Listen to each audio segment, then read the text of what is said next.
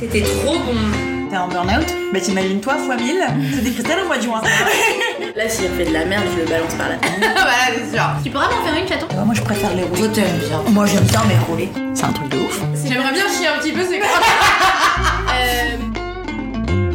Bienvenue, vous écoutez Entre nos lèvres, un podcast qui raconte les vraies histoires autour de la sexualité, mais pas que. Nous sommes Céline et Margot, et aujourd'hui nous accueillons une nouvelle invitée, Christelle.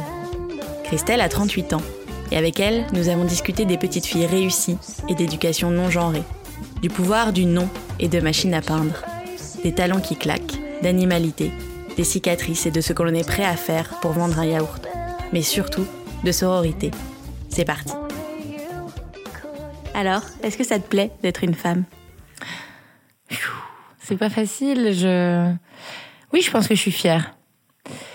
Mais parfois, j'ai très peur parce que hum, je sais ce que ça coûte d'être une femme. Et il y a des matins, je me réveille en me disant que c'est plus facile d'être un homme. Qu'est-ce que ça coûte? Euh, bah, Ça coûte euh, sur nos vies, ça coûte sur nos salaires, ça coûte sur nos droits, ça coûte sur nos chances. Et chaque matin, on nous remet dans cette condition. Je me rends compte, moi, de mon privilège d'être euh, une femme blanche vivant à Paris. Mais je m'inquiète pour toutes mes autres sœurs qui n'ont pas ce privilège-là. Donc, euh, dès lors qu'il s'agit d'être une femme, je regarde ma condition et j'aimerais que les hommes se rendent compte de la condition d'être des femmes. Et si on bafoue les droits des femmes, par contre, j'ai aucun problème à devenir un homme. Qu'est-ce que tu fais quand tu deviens un homme? J'ai peut-être moins de raison, j'ai peut-être moins de recul, j'ai peut-être moins de douceur, j'ai peut-être euh, moins d'analyse sur euh, ma condition. Je... J'ai eu de la chance de voir euh, ce qui se jouait euh, quand on avait la puissance et la vérité du côté des hommes, et donc du coup de pouvoir jouer avec ces codes-là, des codes qui m'ont fait du beaucoup de mal, parce que à vouloir être à ces tables-là, dans ces négociations-là, en fait, on en oublie cette féminité qui nous rapproche entre femmes, donc la masculinité toxique euh, me coûte, euh, m'a aussi perturbée, me perturbe encore quand elle est euh, présente dans l'espace public et, auprès de mes sœurs ou dans mon quotidien. Je me dis qu'on a chacun une, grande part de féminité et de masculinité et qu'il est peut-être temps de tenter de les équilibrer, ces deux parts-là, qui sont des variables. Mais j'entrevois qu'il est possible d'avoir un équilibre fantastique entre les deux. Ça dépend des situations, euh, ça dépend des gens qui nous entourent, ça dépend de ce que l'on a envie de donner de soi aussi. À certains moments, on peut pas être tout le temps en force ou tout le temps en douceur. Euh, et euh, au rythme où va le monde et avec ce que l'on vit chacun, je sens beaucoup de tension et donc du coup beaucoup beaucoup de, de puissance au masculin et j'aimerais que les relations humaines puissent être un petit peu plus adoucies ou un peu plus harmonieuses dès lors qu'il s'agit de penser pour nos droits communs. Quand tu parles des tables d'hommes, tu parles du pouvoir. Oui. Euh, c'est quelque chose que, auquel tu as eu accès? Oui, je pense que c'est quelque chose que j'ai euh, voulu. J'ai pas eu accès parce que, en fait, quand on est une femme, on n'a pas accès. Euh, donc, euh, j'ai eu, eu envie, très jeune, d'accéder à ces tables-là. Pas forcément pour prendre le pouvoir. Pour voir ce qui se passait, pour voir euh, ce qui se jouait, pour voir les autres femmes. Est-ce qu'elles euh, est-ce qu'elles pensaient à ce qu'elles étaient avant et est-ce qu'elles allaient penser au futur des autres femmes? Et ça m'a fait beaucoup de mal parce que euh, d'une certaine manière, je pense que j'ai perdu euh, mon innocence et une certaine vérité aussi parce que on nous apprend bien évidemment à, contrôler ce qui fait de, nous des êtres libres et des êtres qui peuvent penser par eux-mêmes et qui peuvent débattre. Euh, je pense que dans ces négociations-là se joue beaucoup, beaucoup de paraître. Et malheureusement, il a été conditionné par un masculin puissant et un masculin euh, qui n'est absolument pas négociant. Tu parlais de tes parents. Euh, est-ce qu'ils étaient heureux euh, d'avoir une petite fille? Moi, j'ai longtemps cru que j'avais été une fille ratée. Bah parce qu'en fait, je devais m'appeler Guillaume. parce que je devais être un garçon. J'étais l'aîné d'une fratrie de cinq enfants qui, après, a été une famille recomposée. Mais ça a contribué peut-être à une éducation non genrée que j'ai eue, parce qu'avec beaucoup de garçons dans la famille, euh, on se posait pas la question s'il fallait des poupées euh, pour qu'elles soient heureuses. Donc, euh, ouais, ouais, j'ai eu, je pense, beaucoup de chance. Mais euh, vivre avec le fait de peut-être s'appeler Guillaume, ça, ça a orienté certaines de mes, de mes préjugés ou de mes projections d'être une, d'être une petite fille désirée. Et on dit très rarement aux enfants qu'ils peuvent être, et aux petites filles, qu'elles peuvent être des petites filles réussies. On dit beaucoup, tu es un garçon manqué. Et j'ai vécu, j'ai vécu une jeunesse où j'étais peut-être un garçon manqué. Et on dit très rarement aux, petites filles, je pense que tu as été une petite fille réussie. Pour toi, c'était quoi une petite fille réussie? C'est pas forcément une petite fille attendue, mais c'est peut-être pas de questionnement sur ce que ça va devenir. Euh, j'aimerais bien que les parents aujourd'hui se disent euh, si c'est une petite fille, euh, elle va apprendre à changer le monde, et si c'est un petit garçon, peut-être qu'il va prendre soin des jeunes filles de ce monde. Quand on projette beaucoup sur un garçon, il devient le fils qui va pouvoir transmettre beaucoup de l'héritage familial. Et donc, je pense qu'il y a une pression pour les petits garçons et aussi pour les parents à vouloir avoir absolument un garçon. Le fait de grandir comme une petite fille réussie, euh, c'est une petite fille à qui on donne toutes les opportunités d'être ce qu'elle est, dans sa liberté, dans ses choix et dans le parcours d'être euh, d'être une femme. Il est, il est peut-être semé d'autres embûches, mais je pense que les hommes ne se rendent pas compte des embûches qu'ils ont ou, ou celles qui sont peut-être superficielles auxquelles ils doivent faire face.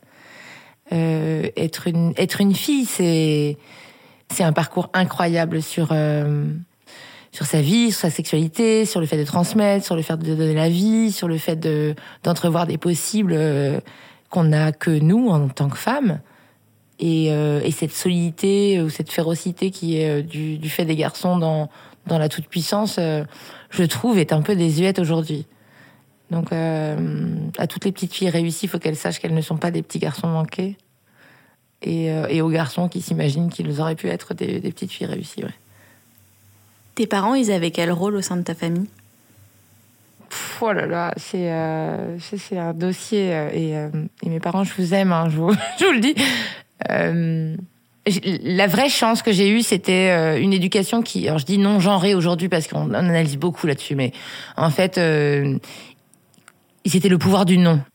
Ça pourrait être une pensée limitante de dire à un enfant non, mais c'est pas un non qui s'arrête là en fait. C'est un non qui cherche à éveiller sa curiosité pour qu'il observe le monde et observe peut-être euh, certains débats d'adultes. Et donc moi c'est ça, j'ai eu accès à ça. J'ai eu accès à non à ton âge on ne fait pas ça. Non à ton âge on ne pose pas ces questions-là. Et en fait ça a éveillé incroyablement ma curiosité. Donc euh, j'ai bousculé mon, père pour le coup euh, pendant des années euh, sur des situations que j'avais pu vivre euh, petite où j'avais pas de clé. Donc j'ai eu la chance de vivre une enfance assez riche, parfois tourmentée, euh, mais de, de, confectionner un imaginaire qui n'était pas euh, distant ou lointain, qui était euh, qui était réel en fait. Et j'avais des utopies incroyables à me dire que cette réalité-là, elle elle allait m'emmener vers vers des choses à vivre. T'as le souvenir d'un certain nom qui t'a vraiment aidé à te construire derrière? Ah oui, oui. Euh, ça va être tragique pour mon père, mais on avait une maison avec euh, ma mère et mon père euh, qui, après plusieurs tentatives, cherchaient à être encore bien ensemble. et dans une maison parfaite, j'avais une machine à peindre. La maison était vraiment nickel et, c'était limite un peu trop on avait, euh, ils avaient invité des amis et moi j'étais un peu l'aînée ou la grande copine euh, de toute la ribambelle de gosses et donc je les avais fait monter dans ma chambre. Et la machine à peindre elle ne marche que si tu laisses le couvercle. Et évidemment bah, j'ai, euh, on a omis de mettre le couvercle. Donc ça a repeint l'ensemble de la chambre dans une maison toute neuve avec des amis. Et je me souviens d'une fessée déculottée. Très douloureuse alors qu'en fait, ce n'était pas moi qui n'avais pas remis le couvercle, mais j'étais responsable de cette chambre-là. J'ai confronté mon père pendant 15 ans à cette claque. Et à chaque fois, je lui ai dit ce n'était pas normal. Et il m'a dit non, tu n'avais pas le droit, tu étais responsable de cet endroit et tu étais responsable de cette chambre et tu n'aurais jamais dû laisser des enfants plus jeunes que toi euh, peindre cette chambre. Et je lui ai dit à ce moment-là, je ne pouvais pas. Et tu m'as donné une responsabilité que je ne connaissais pas. Et en fait, j'aimerais que tu comprennes ma position. Et même si ça arrive, repeindre un mur en blanc, ça va pas être très grave. Et je pense que je l'ai un peu confronté à un âge euh, qui était un peu jeune pour lui. Mais je m'en souviens de cette euh, claque.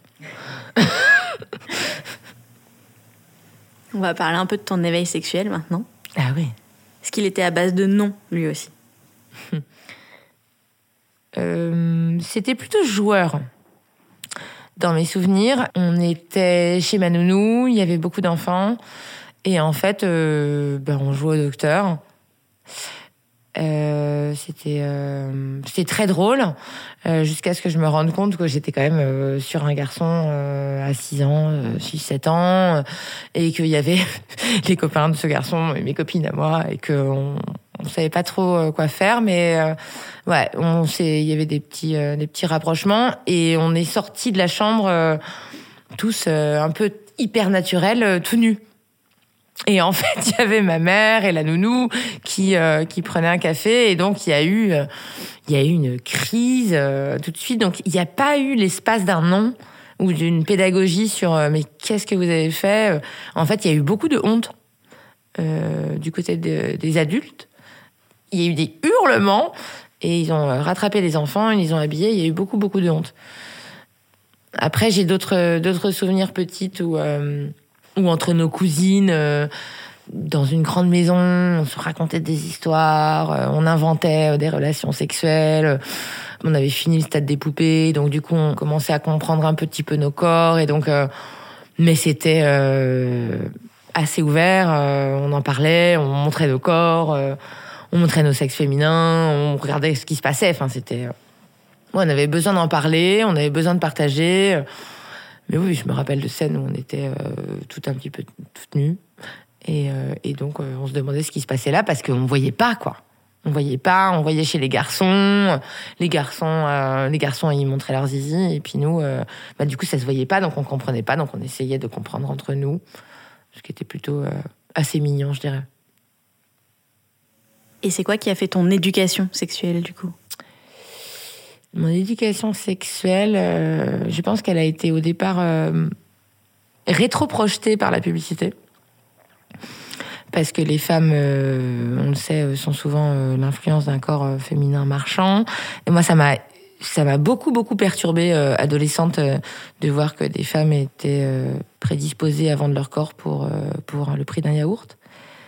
Il y a ma mère a retrouvé énormément de carnets comme ça ou de, de publicités que j'avais dans ma chambre en me disant que c'était impossible que Danone euh, ou que toutes ces marques-là signent pour une femme qui était dénudée. Et donc je racontais certainement des plansboards que j'ai compris après comme étant des plansboards, mais de scènes où euh, c'est absolument naturel qu'une femme soit soit nue. Euh, le Plansboard, c'est une réunion où il y a, y a beaucoup de personnes d'une agence de publicité qui décident euh, stratégiquement de, de mettre en scène une femme nue pour vendre tout un, tout un type de projet ou de, de produits. Genre un yaourt. Genre un yaourt, euh, voilà. Bon, quand c'est de la lingerie, encore, on peut se dire c'est normal, mais jusqu'où on va euh, dans le désir de porter de la lingerie et, et qui est vraiment instrumentalisé, c'est encore une autre question. Mais je me suis, euh, en fait, on, on regardait les femmes lisaient beaucoup la presse, beaucoup les magazines. On était entre nous et on passait de, de moments où on se, on, se rapprochait les unes des autres euh, avec euh, les déboires de nos mères et de nos tantes euh, et nos grands-mères en se racontant ce qui se passait en, dans, dans les maisons, avec euh, des magazines, euh, avec de, de la littérature. Et donc, j'ai toujours eu une relation à ces images-là qui était, euh, ben, c'est ce qu'il faudrait qu'on devienne, mais en même temps, euh, euh, on n'a pas d'autre place euh, pour dire ce qu'on est vraiment, à part être entre femmes. Et donc, du coup, euh, j'absorbais beaucoup euh, de ces contenus-là. Je suis née dans les années 80, la mondialisation euh, arrivait à fond, et, et, et du coup, le corps féminin était vraiment un corps marchand très sexualisé. On parlait de libération et de working girl, mais en fait, c'était encore une autre, une autre façon de la mettre, de la mettre sous, ouais, sous un étau ou sous un, autre plafond. Donc, je me suis rendu compte que c'était assez discriminant, très jeune, mais j'avais pas d'autre choix que d'être confrontée à ça. Et mes mères, je dis mes mères au pluriel parce que j'ai eu une belle-mère, une mère, euh, des amis de ma mère qui sont qui ont été euh, qui ont un rôle de mère. Euh, et cette cette fratrie ou cette sororité qu'on n'appelait pas encore à l'époque était était très importante. Et elles étaient toutes des femmes magnifiques, mais qui couraient après, cette, après ce portrait de femme-là. Et c'était très, très, très dur à tenir. Donc j'ai vu des femmes objets. ma mère en est par moments une aussi. J'ai vu ce que ça créait chez moi, l'envie d'être belle, l'envie de plaire, qui n'était pas encore liée à ma sexualité, mais qui était liée au regard du masculin. Donc potentiellement quelque chose de d'attirant, sans comprendre moi où était mon plaisir. Euh, donc c'est comme ça que je suis rentrée dans cette industrie-là aussi, en me, en, me, en me, posant la question est-ce est que tout le monde pense comme ça? Est-ce que tu pouvais parler avec tes mères euh, de sexualité et de ton éveil à la sexualité, ou c'était un sujet un peu tabou? C'était pas un sujet tabou du tout. Hum, pour ma mère parce que j'entendais des bruits et je questionnais ces bruits. Euh, elle a eu plusieurs hommes. Mon père est parti euh, relativement tôt. Ils ont divorcé, j'avais 8 ans. Et puis, euh, ma mère est une amoureuse née. elle est, elle est bluffante là-dessus. Elle, elle, vraiment, elle est, elle est amoureuse du fait d'aimer plus que amoureuse des hommes. Et donc, euh, cette, cette, ce sentiment-là, il est chez elle, euh, il est d'une pureté, d'une beauté incroyable, même si elle se met en risque. Hein. Euh, donc, je l'ai vu être dans une puissance sexuelle. Et j'ai découvert, bien plus tard, mais il y a peut-être trois ans, qu'en fait, elle aimait pas trop le sexe. Et moi, je l'avais vu en 205 GTI, en, en, body à fleurs et en, et en, en jupe, en jean, euh, emmener ses filles à 600 km chez sa mère, euh, s'arrêter dans des stations-service où tous les mecs la regardaient. Euh, ma mère était un objet sexuel incroyable. Et il y a que très tard, donc du coup, que je lui ai dit, mais alors ta sexualité, comment ça se passe? Parce que dans sa baraque, en Charente, elle se baigne à poil, alors qu'elle est, je pense, pas forcément heureuse parce qu'elle doit tenir une position de, femme au foyer euh, sans vraiment être mère, euh, avec un homme plus vieux. Enfin, ça, il doit y avoir des choses qui, sont compliquées pour elle, mais, mais elle se baigne à poil dans sa piscine. donc je lui dis, ah, mais t'as pas changé, c'est génial et tout. T'es tellement libérée sexuellement. Et elle m'a dit, mais pas du tout. Pas du tout, c'est une image que que as créée. En fait, oui, j'avais peut-être 30 ans, je refaisais ma vie, j'étais une amoureuse, c'était peut-être la mode, mais euh, t'as projeté chez moi euh, une petite puissance euh, que j'étais pas forcément. Et j'ai trouvé ça très beau qu'elle me donne la traduction de quelque chose que j'avais rêvé. Mais vraiment quelque chose qui... Moi, cette jupe en jean et ce body, j'en ai eu envie pendant longtemps. Elle te renvoyait quelle image des femmes, ta maman? Hum, C'était assez dur. J'avais la sensation qu'elle était un peu délaissée, victime. Euh, elle était très amoureuse de mon papa. Ils se sont rencontrés très jeunes. Et puis c'était la troisième, le troisième enfant euh, d'une famille où euh, où ma mère était très jeune. Sa sœur avait fait des grandes études, son frère était plus là, donc elle s'occupait de la maison. C'était la, jolie petite poupée, mais donc mon père l'a peut-être sorti d'un système qui était un peu compliqué. Sa mère était très libre, euh, mais elle a quand même lâché toute une famille pour euh, sa liberté. Euh, donc ma mère avait ce lourd fardeau de vite, très vite construire sa vie. Et, elle a vu mon père comme un sauveur. Donc je pense qu'il a participé aussi à une certaine liberté qu'elle a pu avoir, mais, mais il est parti. Il est parti parce qu'il a refait sa vie, il est parti aussi parce que peut-être il aimait moins, et ma mère avait tout projeté chez lui, donc elle nous a eu, ma sœur et moi. Euh, elle était euh, femme au foyer. Elle n'avait pas fait ses études. Et elle a dû tout reprendre. Donc, euh, elle s'est jamais placée en victime. Elle n'a jamais rien lâché. Elle a repris ses études. Elle a pris soin de ses filles. elle a géré les pensions alimentaires. ouais, ouais, ouais. C'est, c'est une femme forte et fragile à la fois. Et en même temps, je pense qu'on l'est un peu toutes mais ça n'a rien entaché à, sa, à son envie d'être euh, pleinement heureuse et, et de croire en l'amour. Et qu'est-ce qu'elle t'a appris de l'amour? Qu'il fallait faire attention. Elle m'a plutôt dit euh, ne lâche rien, euh, fais attention à ton indépendance, ne te fais pas avoir. et c'était sans qu'elle puisse s'en rendre compte quelque chose d'assez lourd. fais attention aux hommes, ils vont te mentir, fais attention aux hommes, ils vont te faire du mal. Voilà, des choses assez lourdes. Euh, J'avais pas ce, sentiment qu'on puisse euh, me faire du mal parce que j'étais en effet euh, curieuse, euh, battante, euh, hyperactive. euh, euh, et puis je l'ai compris, ouais, j'ai compris. Je, je suis tombée amoureuse. Je pense que j'ai eu une relation euh, aux hommes euh, qui a été assez compliquée, euh, faite de, de, de beaucoup d'indépendance. Et donc, du coup, si on n'acceptait pas ma liberté, je devenais très animale et très, très dure. Et j'ai eu une, vie sexuelle qui a été empreinte pas mal d'animalité ou de toxicité. parce que j'allais au devant de situations pour me confronter à ce que j'étais en capacité de- de- d'être euh, sans les hommes. Donc, euh, elle m'a transmis, sans le vouloir, quelque chose d'un petit peu lourd, où il fallait que je me démerde par moi-même. Euh, et jusqu'à très récemment, euh, c'est quelque chose qui m'a pas forcément aidé. Et je lui en veux absolument pas. Elle a voulu me, ouais, elle a voulu me protéger. Mais à vouloir trop me protéger, elle m'a rendue, pour le coup, un petit peu, un petit peu froide, un petit peu dure. Et ce côté un peu euh, sombre et animal de la sexualité dont tu parlais, c'est un truc que tu as ressenti jeune? Et est-ce que ta sexualité, arrivé à te l'approprier seule? Ma première relation sexuelle, elle est, euh, elle est plutôt très douce avec un, un homme euh, qui a 50 plus que moi, qui, qui se bataille un petit peu pour m'avoir. Moi, je, je me sens confiante. Ça se passe très bien. Il est très doux. Je suis très amoureuse. Mais bon, euh, tragiquement, en fait, se reproduit quelque chose que ma mère a connu. Il se met avec une de mes meilleures amies.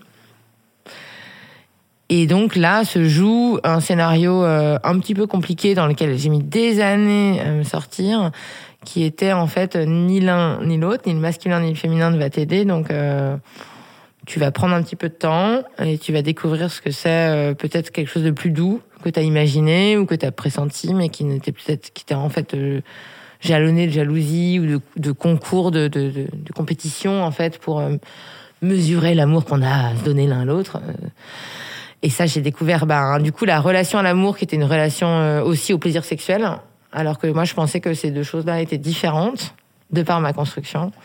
Et donc, j'ai joué des plaisirs sexuels sans 10 mètres d'amour.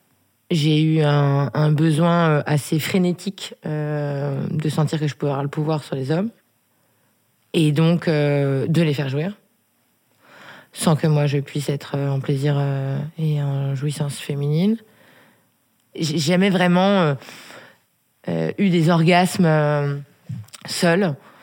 Mes orgasmes arrivaient par le fait que j'assouvisse de manière animale une pulsion masculine, que je la tienne et que je la, je la lâche pas. Donc j'ai été assez animale dans le fait de dominer les hommes, euh, et c'est comme ça que je pouvais prendre mon plaisir. Et mécaniquement, ça se manifestait comment? Mécaniquement, je contrôlais complètement les fellations. Euh, je contrôlais mon utérus, je contrôlais tout chez moi. Je pense que je rejouais certaines images euh, que j'avais en tête, qui étaient malheureuses, hein, parce que j'étais pas pleinement moi-même. Que euh, je me jouais de scénarios où ils aimaient que j'aille et que je les arrêtais à n'importe quel moment pour leur demander de partir. J'avais, je pense, besoin que on me montre qu'il fallait dépasser ces scénarios-là, mais en même temps, ils me, mettent- ils, ils me mettaient dans cette place. Elle t'est venue d'où, cette image euh, du sexe, comme ça? Euh, la pornographie, même des images dans les médias, euh, des images dans la, dans la publicité, l'érotisation du corps féminin. euh, j'ai acheté énormément de lingerie, euh, on m'en a offert énormément. euh. Ouais, j'ai vraiment vécu ce que c'est d'être objectivée en étant une femme et d'être dans le regard d'un homme un pouvoir désiré et absolument pas désirant. J'ai joué de ces codes-là, j'ai voulu m'en affranchir, mais j'ai aussi fait des cadeaux comme ça. Ce qui m'a révélé à ma sexualité, ce sont les femmes. Quand j'ai eu des relations sexuelles avec des femmes, euh, je me suis rendu compte qu'on n'avait pas besoin de tous ces artifices. Et ça a été une, c'était une libération. Et c'est arrivé à quel moment de ta vie, ça? Parce que juste avant, tu nous- disais que tu te méfiais et des hommes et des femmes. Je pense que c'est arrivé euh, tôt, quand je suis arrivée à Paris. étudiante, euh, j'étais en coloc avec une femme un peu plus vieille que moi qui m'a dit être amoureuse de moi. Et je savais pas ce que c'était être amoureuse entre femmes. Et en fait, c'était ni plus ni moins qu'une super relation de d'amis avec des moments de câlin incroyables. Un amour euh, hyper euh, hyper simple, hyper joli, euh, hyper soutenant, hyper drôle. Donc pendant longtemps, je me suis demandé où est-ce qu'était ma sexualité. Et en fait, euh, je l'ai vécu de manière euh, saine euh, avec des hommes et avec des femmes. Et je mets absolument aucun. euh, J'ai pas de restriction sur, euh, sur mes relations. euh. Le jour où une femme m'a dit Mais je suis amoureuse de toi, euh, c'est avec toi que je veux faire ma vie, euh, j'ai trouvé ça magnifique. Mais à côté de ça, il y avait peu d'hommes qui étaient en capacité de le dire, donc euh, c'est plus comme ça que ça s'est joué ma sexualité.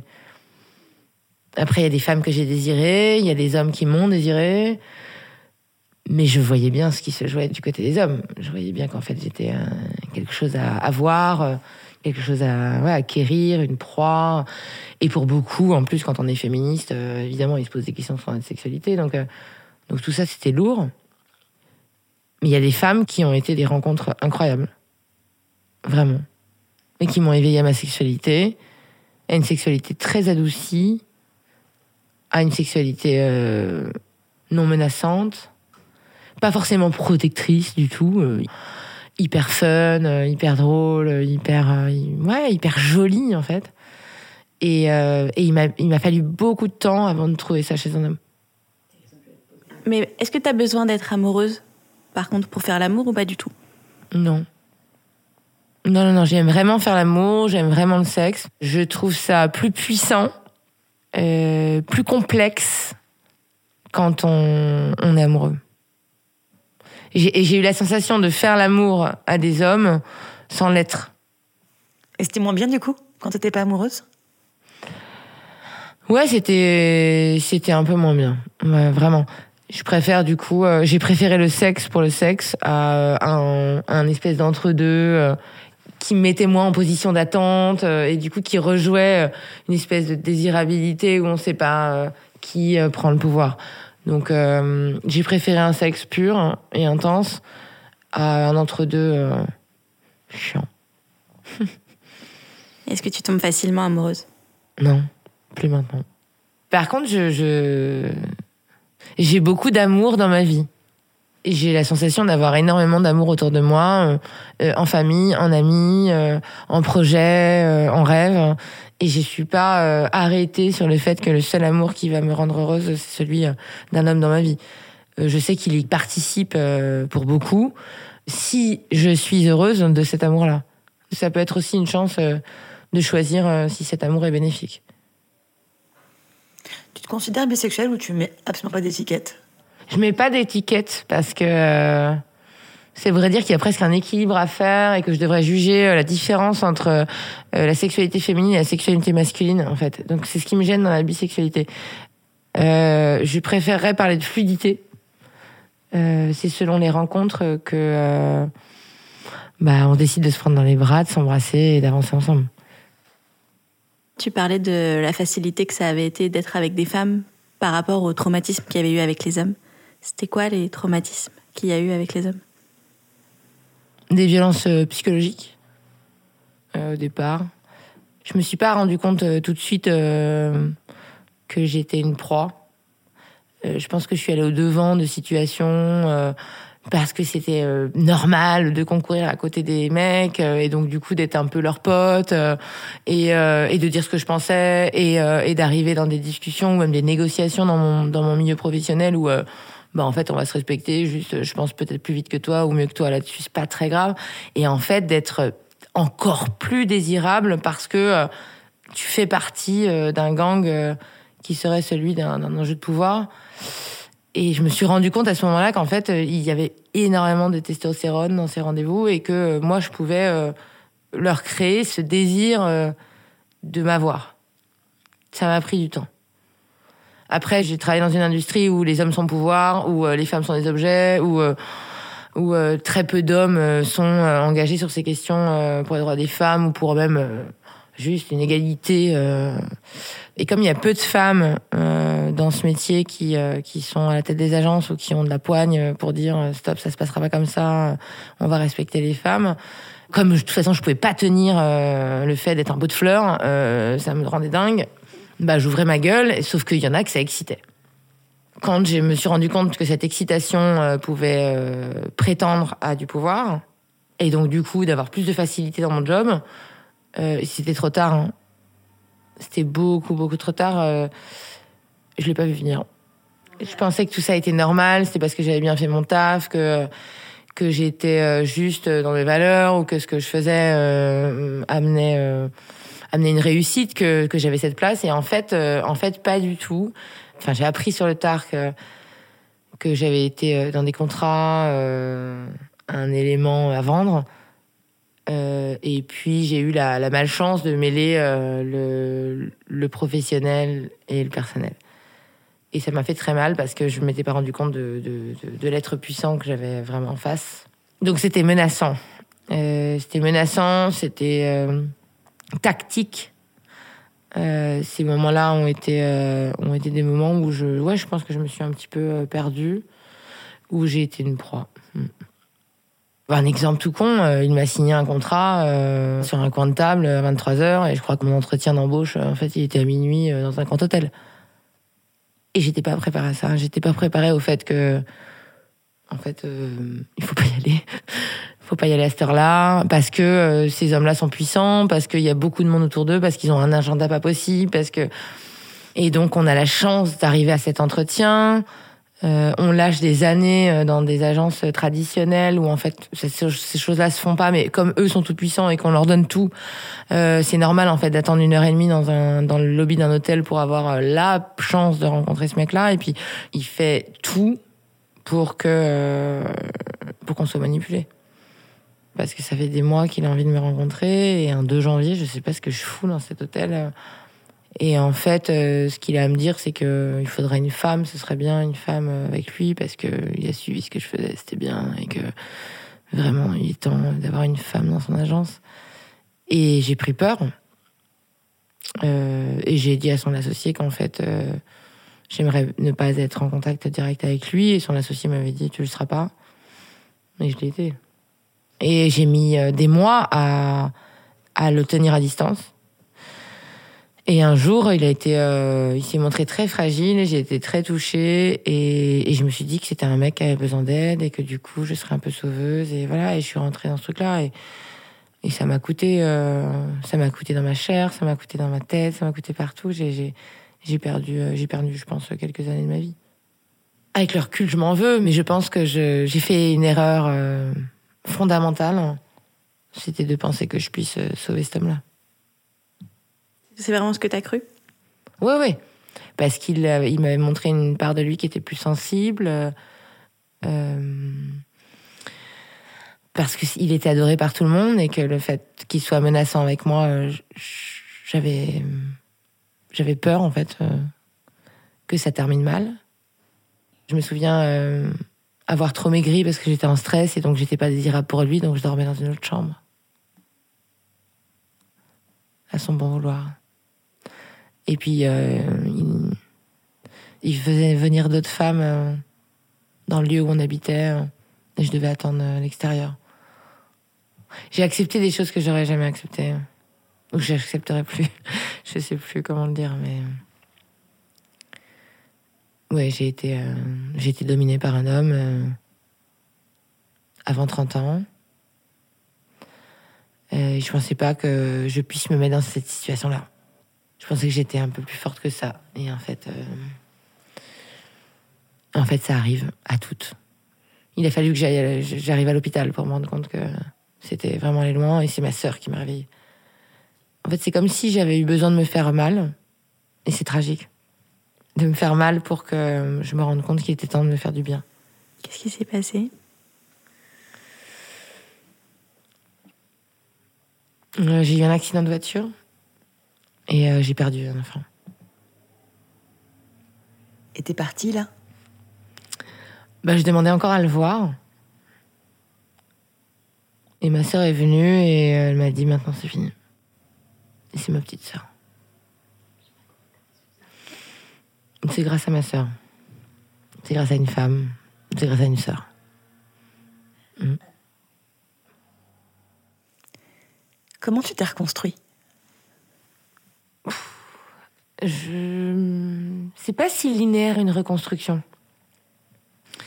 Ce serait génial de dire euh, oh bah je suis allée voir tel assaut ou j'ai bouffé tel médoc. Non, non. euh, euh, j'ai fui ma situation et pour moi qui suis pas du tout une femme de fuite, ça a été très douloureux de fuir du jour au lendemain, euh, de prendre un autre appartement, de tout organiser euh, et de fuir. Et en fait, grâce à des amis, des femmes, elles ne savaient pas ce qui s'était passé, mais elles savaient que j'avais besoin de bienveillance. Et elles ont habilement mis sur mon chemin un homme très doux, qui a été très bénéfique. C'est quelqu'un qui m'a euh, fait reprendre confiance en moi. En fait, j'ai retrouvé par euh, son humilité, euh, sa sagesse, des vérités de famille qui peuvent être construites euh, ensemble. Et j'ai été très heureuse avec cet homme-là, qui a été, je pense, un chemin vers d'autres d'autres choses. Donc c'est oui, c'est essentiel. Cet homme-là dans ma vie, il a, il a calmé des blessures, il a, il a protégé la femme que j'ai été, mais il a, il a calmé l'animalité euh, que j'avais, qui était un peu mise peut-être contre moi. Et est-ce que tu as réappris ta sexualité avec lui? Il a été. euh, bien sûr, il a participé à ça parce que ça a été beaucoup plus doux que ça n'était animal ou féroce avant, ou dominant-dominé. Il a, euh, il a permis que ce soit euh, calme. Et puis on a essayé euh, ouais, le tantra, enfin d'autres trucs quand même qui nous amènent à concevoir notre plaisir. Enfin, c'était très très bien.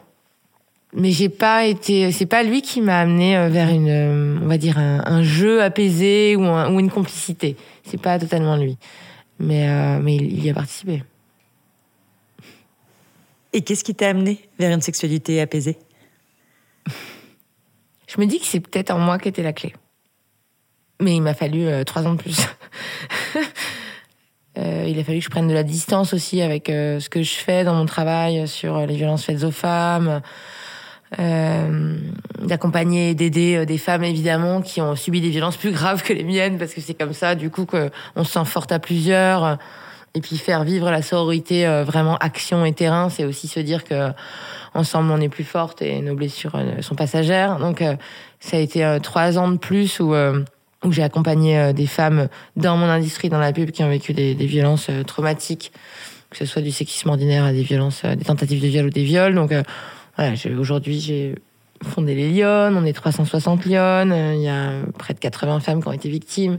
Qu'est-ce que c'est, les lionnes Les Lyonnes, c'est la première association dans la publicité qui vient en aide aux femmes victimes de violences et euh, qui protège et promeut les femmes dans l'industrie publicitaire. Donc j'ai fondé ça euh, suite à la Ligue du LOL et suite à MeToo, parce que j'ai reçu euh, près de 223 mails de femmes harcelées dans la publicité.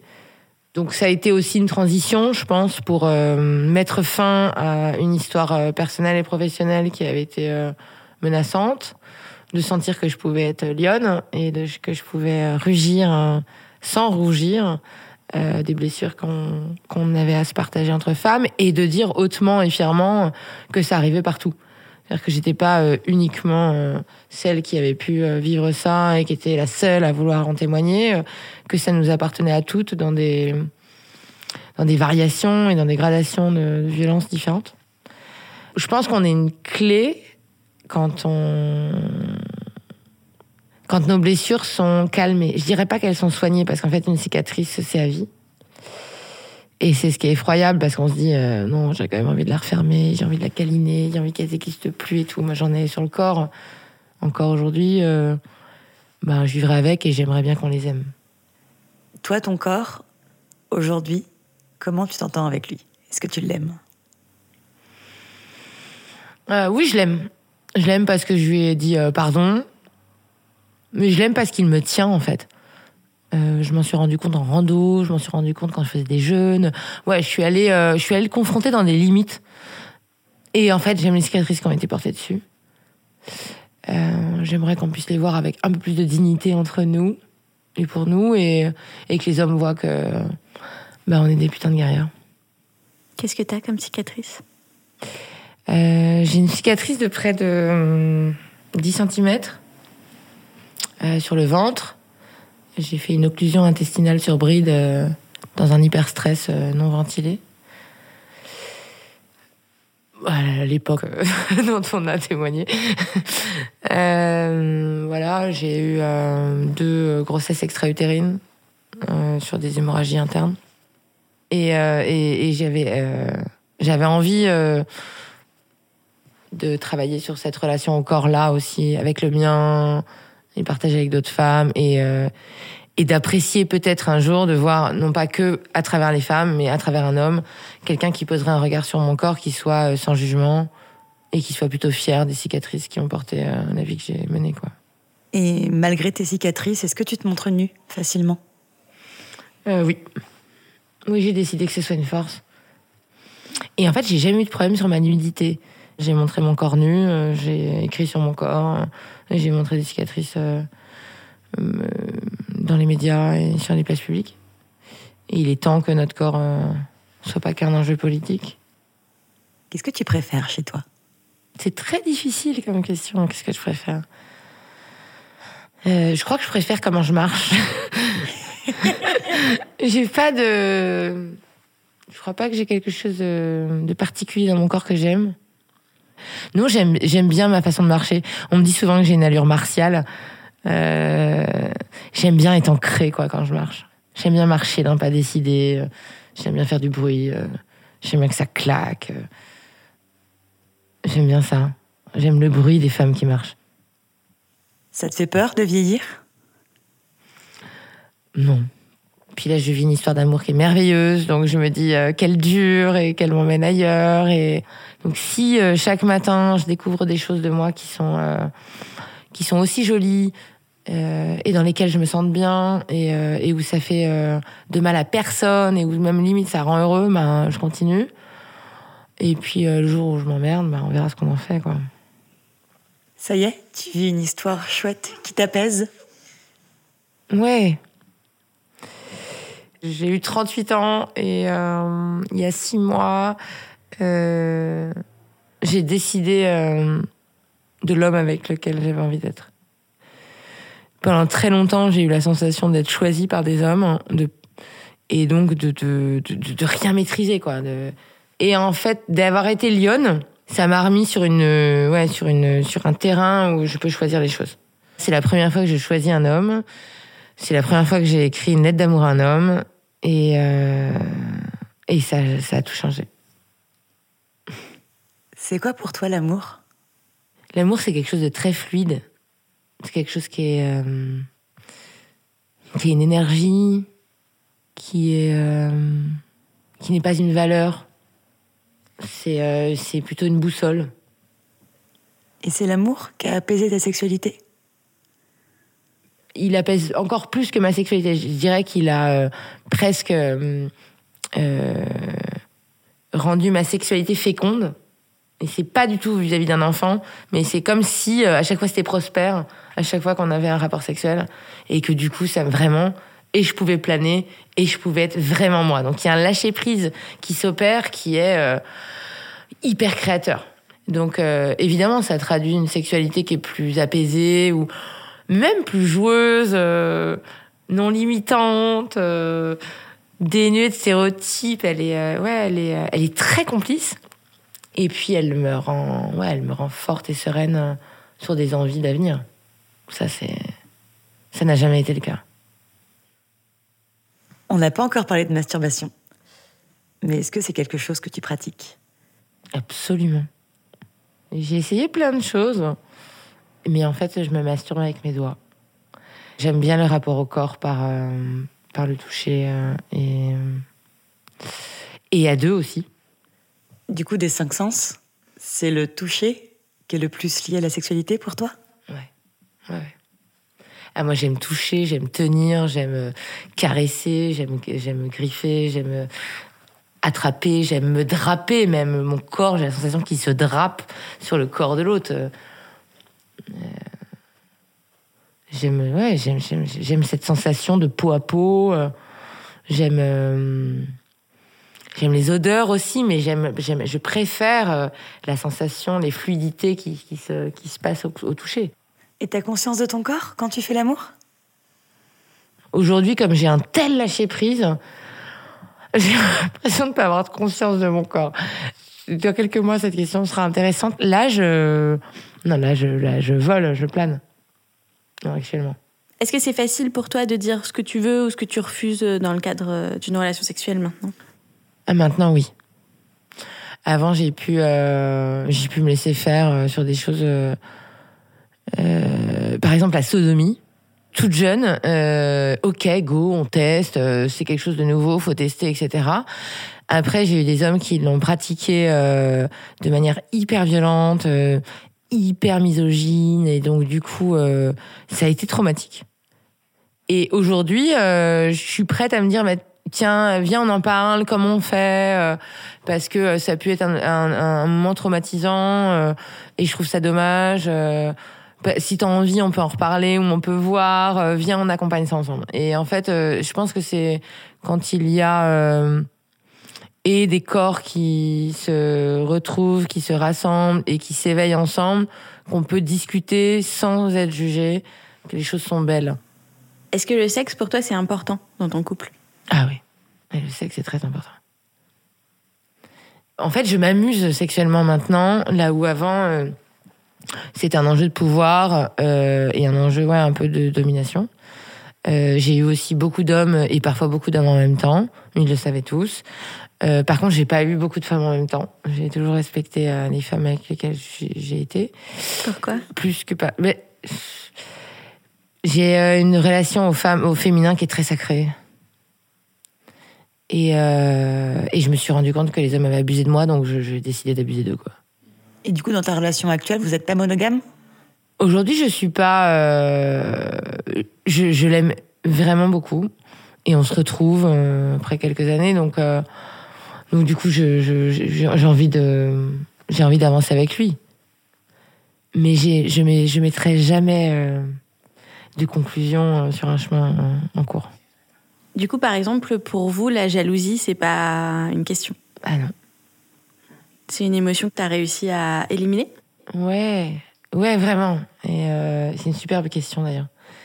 La fluidité euh, d'un amour apaisé, c'est euh, c'est de se dire que, je sais pas, c'est prendre soin.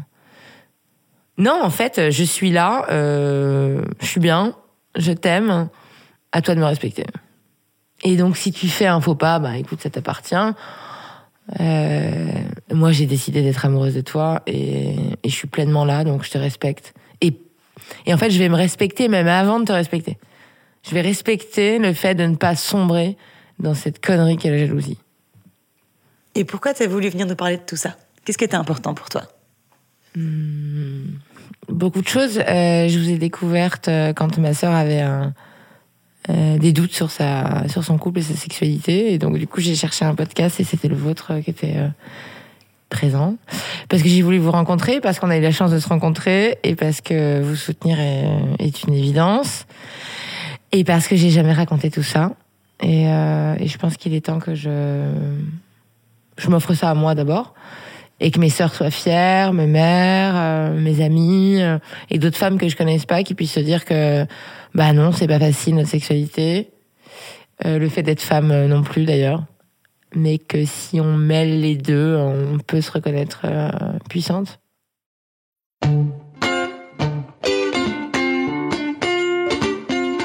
Pour ne pas rater le prochain épisode d'Entre nos lèvres, abonnez-vous à ce podcast. Vous pouvez également nous suivre sur Instagram, Facebook et Twitter, at Entre nos lèvres, ou sur notre site internet entrenoslèvres.fr où nous écrivons aussi. Et n'oubliez pas de vous inscrire à notre super newsletter. Tous les 15 jours, à l'annonce du nouvel épisode, on partage avec vous 5 chouettes recommandations.